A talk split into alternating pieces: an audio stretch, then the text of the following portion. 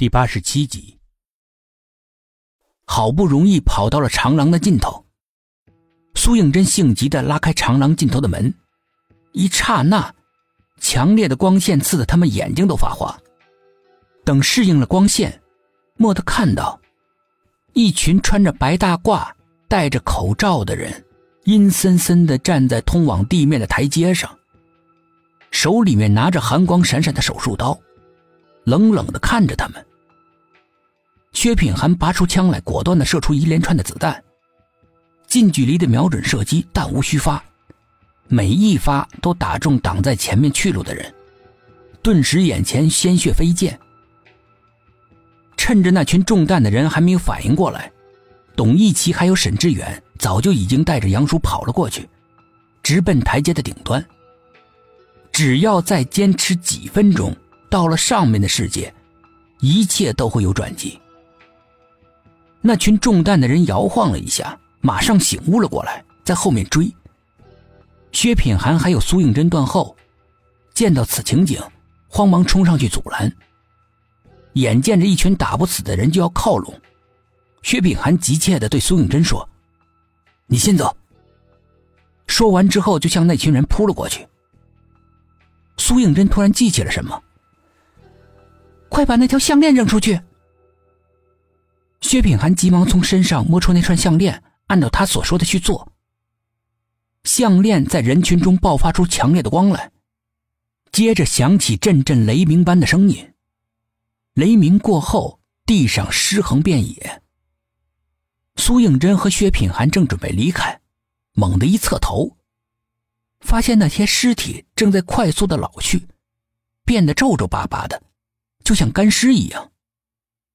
薛品涵上前扯下他们的口罩，面容已经苍老到无法认识。他站起身，蓦地发现苏应真直直的站着，身体僵硬，眼神也变得怪异起来。快跑！他突然叫了声，然后拉着他的手没命的往外跑。薛品涵回过头，不知道从哪里窜出来一条巨蟒，向他们扑了过来。两个人没命的往外跑，堪堪跑到大门，薛品涵猛地拉开门，万丈阳光迫不及待的挤了进来。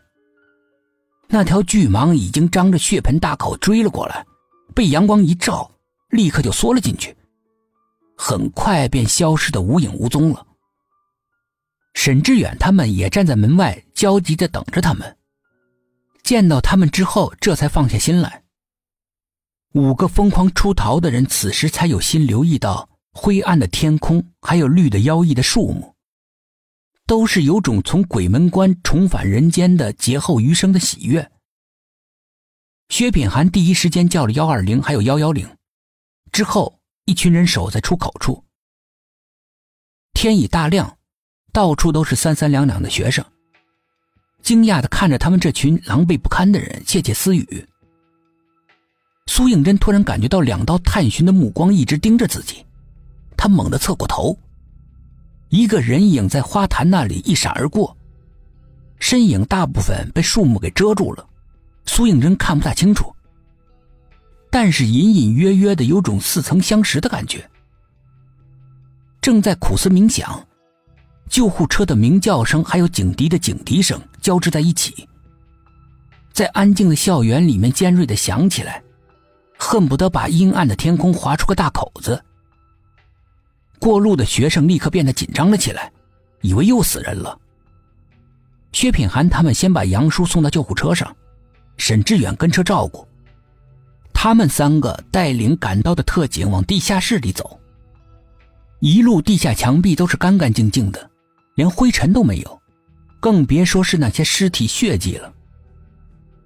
三个人越走越迷惑。短短的时间里面，也不见到有人从这里面下去。那究竟是谁把这里的痕迹都给抹去了？难道是那条巨蟒？薛品涵仔细的观察地面，果然有被什么东西磨过的痕迹。他们顺着痕迹一路找去，走到了那个岔路，磨痕再往右边的路口延伸。一想到里面可能会隐藏着那条吃人的巨蟒，薛品涵就不敢轻易进去。检查了特警们的装备，还好有支重型的机枪。薛品涵拿在手里，带头冲了进去。没走多远，里面就刮起了一阵阴冷的风，风里面夹杂着浓浓的腥臭的味道。急忙举起机枪射击，只听一声闷响。似乎有什么沉重的物体倒下来了。